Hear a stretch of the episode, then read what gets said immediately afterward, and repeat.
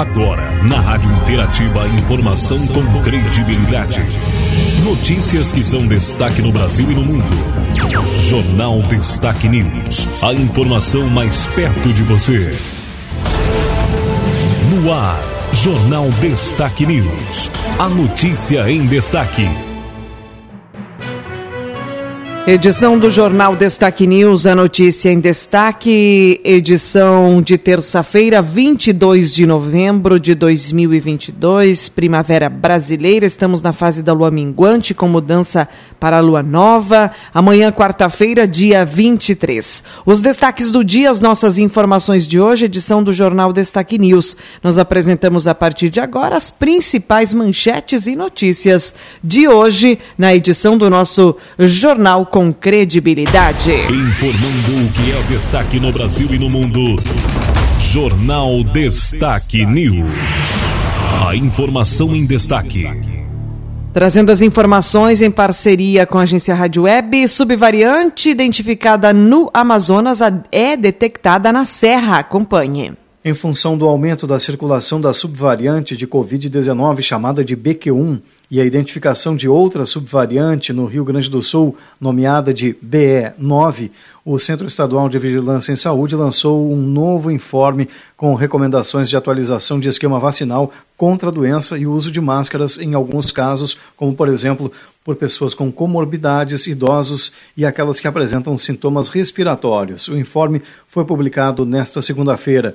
A subvariante BE9 foi identificada inicialmente no Amazonas. Ela apresenta um conjunto de mutações semelhantes à BQ1 e também está relacionada a uma maior transmissibilidade. No Rio Grande do Sul, foi detectada na amostra de um homem residente em Gramado, que tomou apenas duas doses da vacina contra a Covid-19, mas não utilizou os reforços. A Secretaria Estadual da Saúde alerta para a importância de que a população busque atualizar a vacinação com as doses de reforço para que não ocorra um aumento de casos graves e hospitalizações, uma vez que a vacinação é a principal medida para conter os casos graves da doença. Além disso, a secretaria reforça que a população deve aumentar os cuidados nesse momento de maior circulação do vírus, por exemplo, fazendo o uso de máscaras em ambientes com maior concentração de pessoas. Agência Rádio Web de Porto Alegre, Marcelo Vaz. Obrigada, Marcelo. Agora a gente fala dos atos antidemocráticos. PRF diz que bolsonaristas usam métodos terroristas.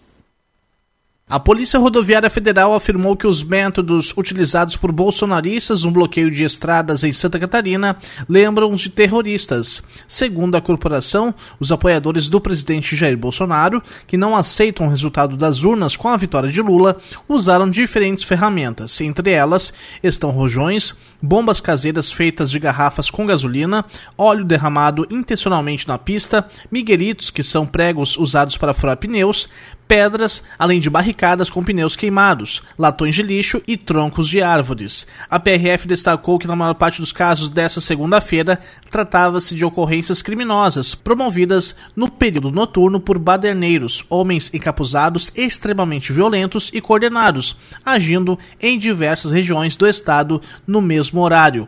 De acordo com o último levantamento da corporação, nesta terça-feira há 18 bloqueios em rodovias em todo o país, sendo 13 com fluxo parcial de veículos e 5 com interrupção total. Agência Rádio Web, produção e reportagem, Leno Falque.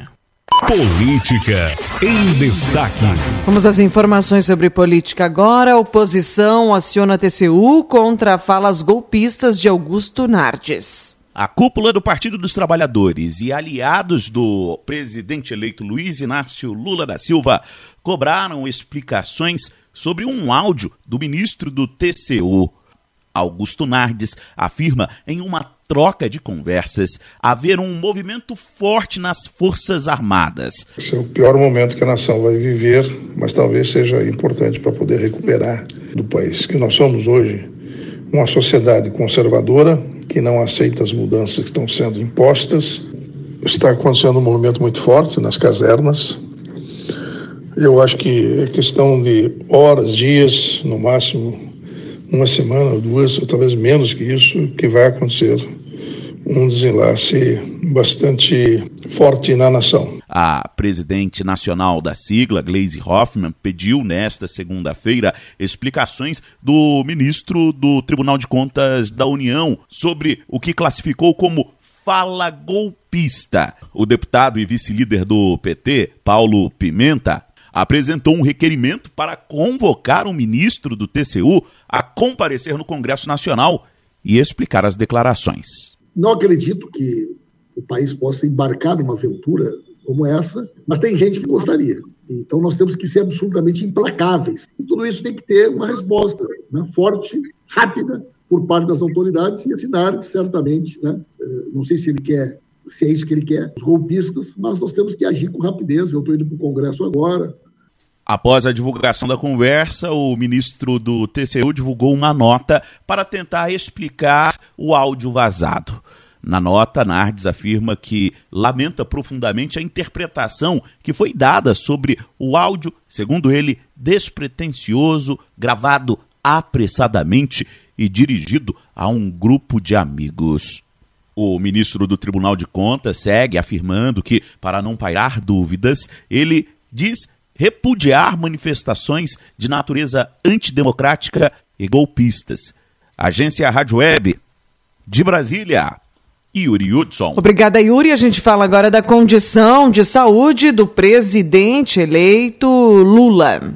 O presidente eleito Luiz Inácio Lula da Silva teve alta na manhã desta segunda-feira após procedimento de retirada de lesão na garganta. De acordo com o boletim médico, Lula deu entrada neste domingo no Hospital Sírio-Libanês em São Paulo para a realização de uma laringoscopia para retirada de leucoplasia da prega vocal esquerda. O procedimento mostrou ausência de neoplasia. A equipe foi coordenada pelo médico de Lula, Dr. Roberto Calil. O presidente deve permanecer em casa em São Paulo nesta segunda-feira, sem agenda pública. A leucoplasia, espécie de lesão branca da laringe, foi diagnosticada no check-up que Lula realizou no dia 12. Os indicadores de todos os exames do check-up estão normais e mostram completa remissão do tumor, diagnosticado em 2011. Agência Rádio Web, com informações de São Paulo, Sandra Fontela. Obrigada, Sandra. Nós temos mais destaques com a parceria da agência Rádio Web. Agora a gente fala da transição de governo. Aliados do presidente eleito Luiz Inácio Lula da Silva prometem apresentar um texto final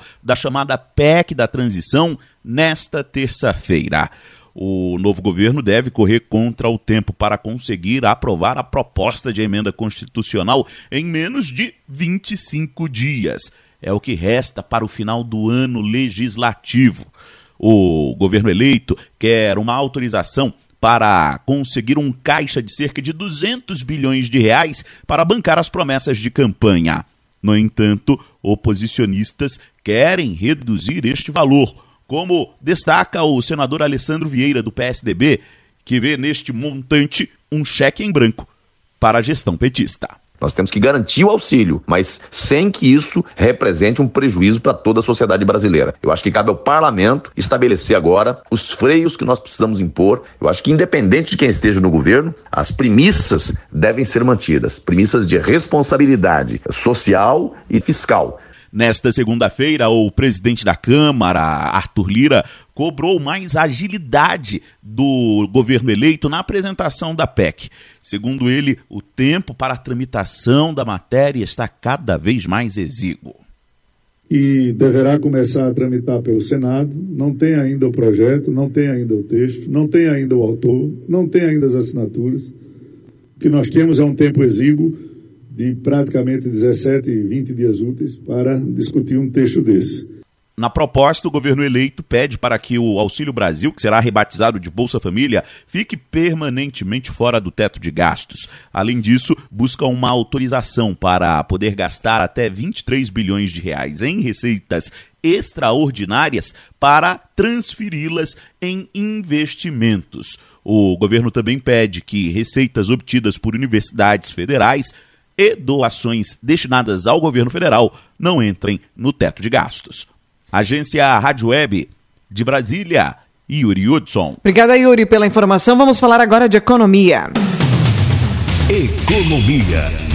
em destaque. As notícias de hoje, o benefício chega a 21 milhões de famílias em novembro. Falaremos do Auxílio Brasil. O Auxílio Brasil vai chegar a 21 milhões 530 mil famílias em novembro. É o maior número de pessoas já alcançadas pelo programa de transferência de renda do governo federal, segundo dados do Ministério da Cidadania. O investimento para o repasse aos beneficiários soma 13 bilhões de reais. Os pagamentos começaram na quinta-feira da semana passada e seguem de forma escalonada de acordo com o final do número de identificação social, NIS, de cada beneficiário até o dia 30 de novembro. Nesta terça-feira recebem as pessoas com NIS final 4. De outubro para novembro, 400 mil famílias foram incluídas no programa, aumento de 1,89% em relação aos 21 milhões 130 mil contemplados do mês passado. O valor médio a ser repassado a cada família neste mês é de R$ 607,57. O Nordeste continua sendo a região com mais famílias contempladas pelo Auxílio Brasil. São 9 milhões 910 mil beneficiários em 1.794 municípios da região, a partir de um investimento de 5 bilhões e 900 milhões de reais. Os números do Nordeste são puxados por quatro estados com mais de um milhão de famílias em novembro, sendo a Bahia a unidade federativa com o maior número de integrantes do programa de transferência de renda. São 2 milhões 620 mil famílias beneficiárias em 417 municípios, a partir de um repasse de 1 bilhão e 590 milhões de reais. Os outros três estados da região com mais de um milhão de beneficiários são Pernambuco, Ceará e Maranhão. A região Sudeste reúne 6 milhões e 420 mil famílias integrantes do Auxílio Brasil. Na sequência regional aparecem a região Norte, com 2 milhões e 580 mil famílias, o Sul, com 1 milhão e 450 mil, e a região Centro-Oeste, com 1 milhão e 150 mil beneficiados.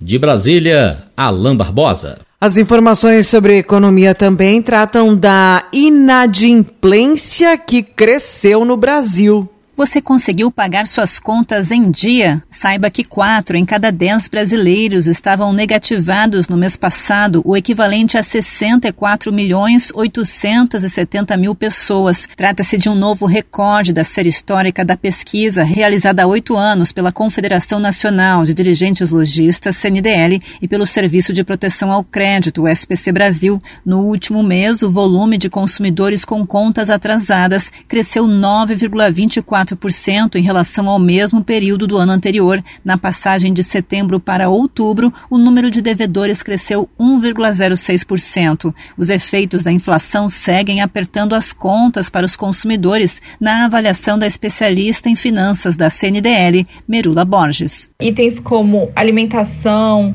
vestuário, saúde, cuidados pessoais continuaram subindo com uma inflação muito alta e ocupando muito espaço no orçamento das famílias. Isso deixa uma margem menor para qualquer imprevisto e aí acaba que o consumidor, na primeira dificuldade, vai para a inadimplência. Tem alguns bancos, inclusive, que têm revisto as previsões de perda e estão dificultando ainda mais a concessão de crédito para evitar calotes. O crescimento do indicador anual se concentrou no aumento de 30,19% de inclusões de devedores com tempo de inadimplência de 91 dias a um ano. A faixa etária dos endividados é de 30 a 39 anos e bem distribuída entre homens e mulheres. Cada negativado deve, em média, R$ 3.694. Destaca-se a evolução das dívidas com o setor de bancos, que registrou crescimento de 31,82% seguido de água e luz, 14,39%.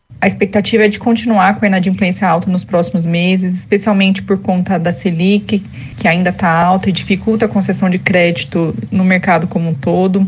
A gente tem também a inflação alta para esses itens básicos que ocupam muito espaço no orçamento das famílias e acaba dificultando no momento de colocar as contas em dia. A oportunidade realmente agora vem com contratação temporária no fim do ano e a entrada do 13 terceiro, com a possibilidade inclusive de fazer algum bico para conseguir gerar uma renda extra e colocar as contas em dia nesse fim de ano. Para todos os indicadores, considera-se que uma dívida é a relação de um credor com um devedor, mesmo que esse credor tenha incluído vários registros desse devedor junto ao SPC. Agência Rádio Web, produção e reportagem, Alexandra Fiore. Obrigada, Alexandra. Vamos lá agora informações sobre o aumento do preço da gasolina.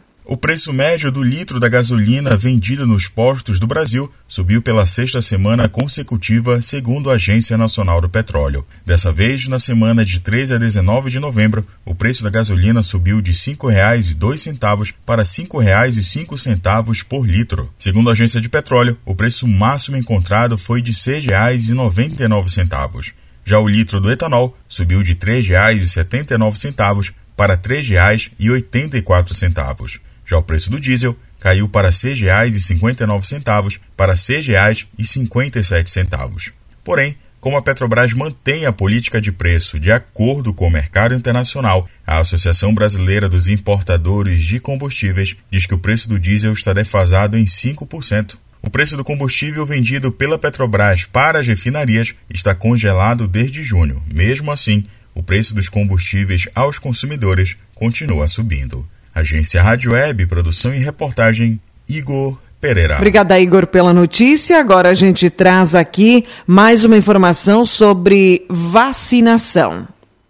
Em meio ao aumento de novos casos de Covid-19 no país, a Anvisa convocou para esta terça-feira uma reunião extraordinária para decidir sobre a liberação de novas vacinas bivalentes da Pfizer. São imunizantes atualizados que combatem novas variantes do coronavírus. O pedido de uso emergencial dessas vacinas foi encaminhado pela Pfizer à Anvisa no dia 30 de setembro deste ano. Segundo especialistas, a demora na aprovação é prejudicial. A falta dos novos imunizantes pode estar contribuindo para o aumento de casos. O infectologista e especialista da Fiocruz, Júlio Croda, lembra que é preciso agilidade da Anvisa e depois do Ministério da Saúde. Os contratos do Ministério da Saúde permitem o acesso direto a essa vacina bivalente. Então, aí cabe ao Ministério da Saúde, após a aprovação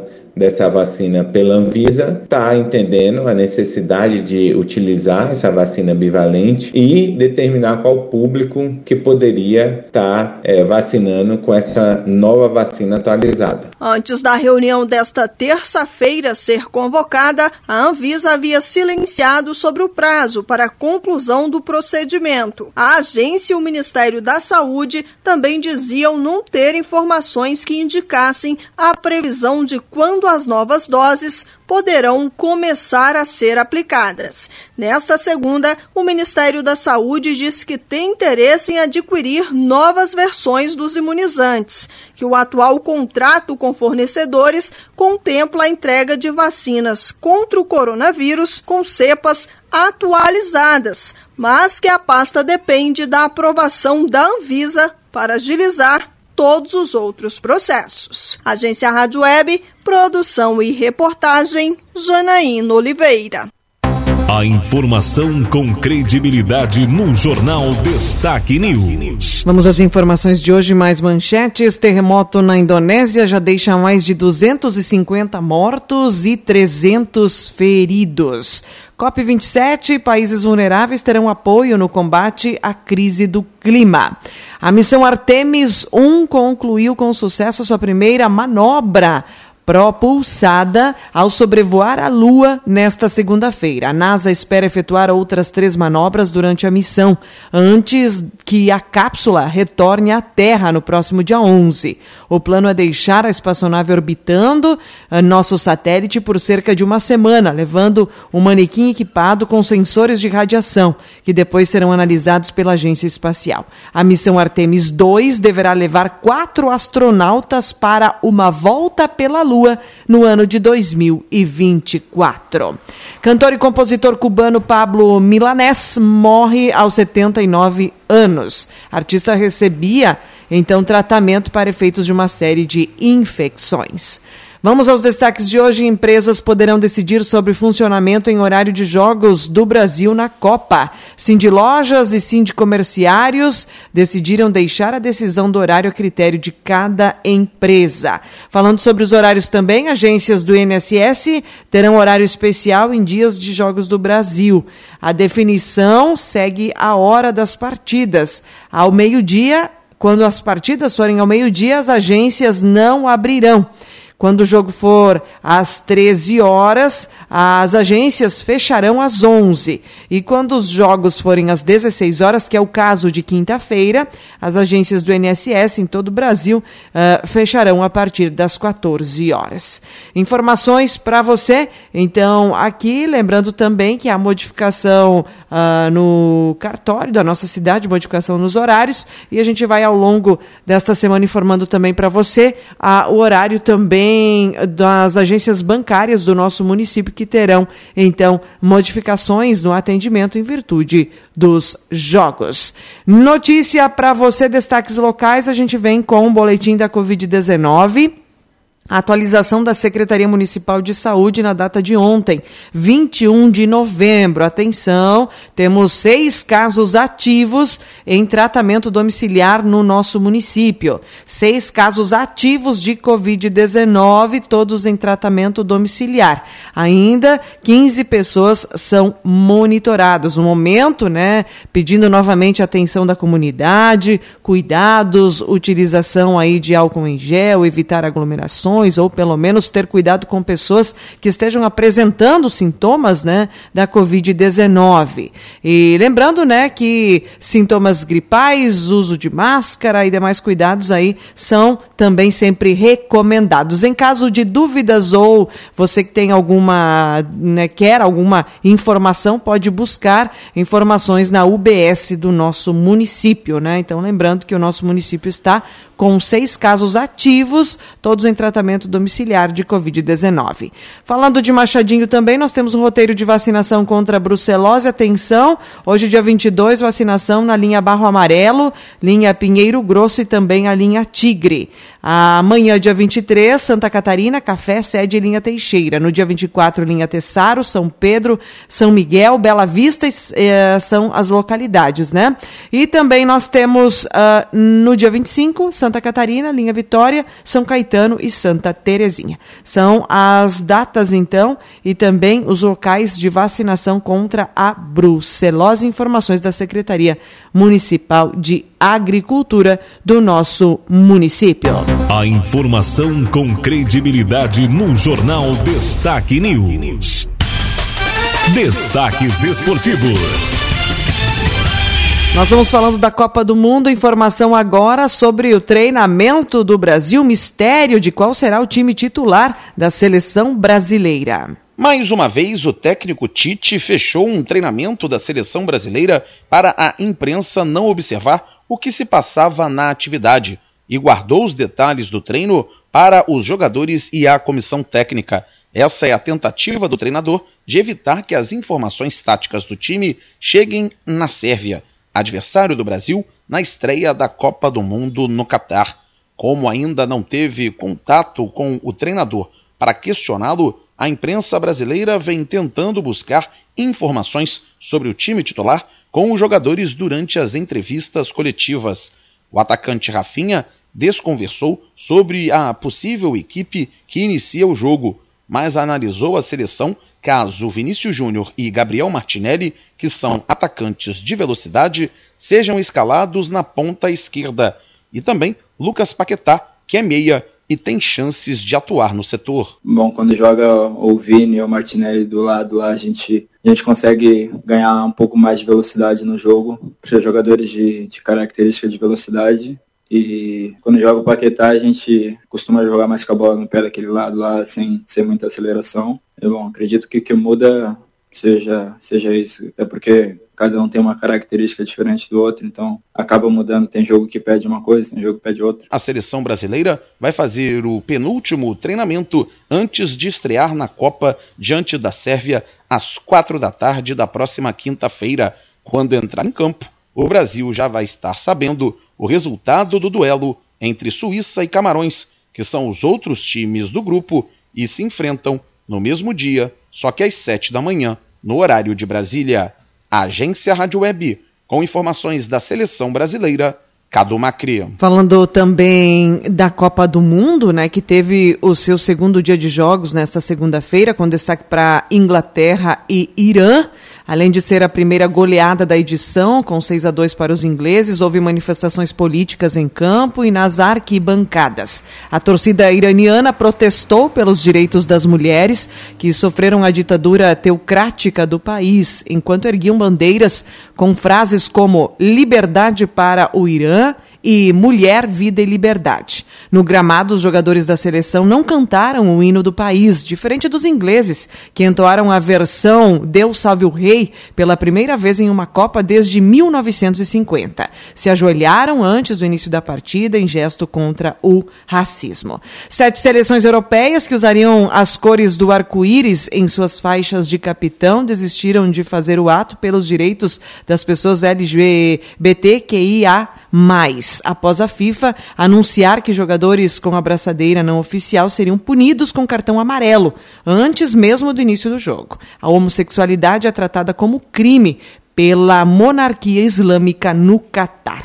Informações também para você: um jornalista americano foi barrado na entrada do jogo dos Estados Unidos e País de Gales a usar uma camiseta uh, de uma bola cercada pelas cores do arco-íris. Após um mal-entendido, o torcedor foi liberado para assistir a partida. A FIFA diz que orientou os seguranças a liberarem os símbolos, então, nos estádios. Fim do jogo, a primeira zebra da Copa está consolidada. A Arábia Saudita venceu de virada a Argentina, o placar 2 a 1. Lembrando que hoje, hoje tem mais jogos, né? Dinamarca e Tunísia, tem México e Polônia, tem também a França e Austrália. Jogos então pelo grupo C e também pelo grupo D. Informações da Copa do Mundo na edição do nosso jornal. Agora em destaque a previsão do tempo. A chuva avança pelo Rio Grande do Sul nesta terça. Muitas nuvens cobrem o estado com o deslocamento de uma frente fria, segundo a Metsul. O sistema frontal traz chuva para a maior parte do estado, com exceção de uma parte do território gaúcho no oeste como nas áreas de Uruguaiana, Quaraí e Itaqui. Nas demais regiões onde a instabilidade predomina, chove, ao menos em parte do dia, em alguns pontos com intensidade moderada a forte. A chuva tende a se concentrar nas metades norte e leste, o que inclui também a capital e área metropolitana. O risco de temporais é baixo e qualquer ocorrência deve ser muito isolada. Com a instabilidade, a terça terá temperatura menor do que na maioria das cidades gaúchas, né, sem o abafamento da segunda-feira. A tendência é de que as máximas rondem aí os 24 graus. Amanhã, quarta, o tempo deve ficar firme na maior parte do estado. As informações aqui sobre o tempo e a temperatura, conforme a Somar Meteorologia, nós temos hoje condição para precipitação e um acumulado de 21 milímetros. Chuva a qualquer hora hoje. Amanhã volta o tempo firme, nós teremos amanhã 14 a 25 graus. Hoje a máxima não passa de 22. Quinta-feira, novamente predomínio do sol. Quinta, sexta, sábado, teremos mínima na casa de 13 graus, máximas alcançando 27 graus. O domingo deve ser de tempo com presença de nuvens, o sol com presença de nuvens e ao final do dia podem ocorrer pancadas isoladas de chuva. 2 milímetros domingo, 18 a 28 graus. Segunda-feira inicia aí uma tendência de dias com instabilidade. A gente tem chuva para semana que vem. Chuva em praticamente todos os dias e algumas fontes trazendo precipitações altas, né? Então teremos um acumulado expressivo para a semana que vem. Um pouco cedo para a gente mencionar a quantidade, já que a atualização dos dados, a, as novas informações meteorológicas podem, claro, trazer mudança nessa condição prevista né, hoje. O que tudo indica é sim que a semana que vem teremos instabilidade e ao longo dos dias nós vamos então atualizando as informações para você. Destaques tempo e temperatura, somar meteorologia na edição do nosso jornal Destaque News, que fica por aqui. Acompanhe as notícias no portal destaquenews.com. Termina aqui mais uma edição do Jornal Destaque News. Informação com credibilidade. Aqui, na sua rádio.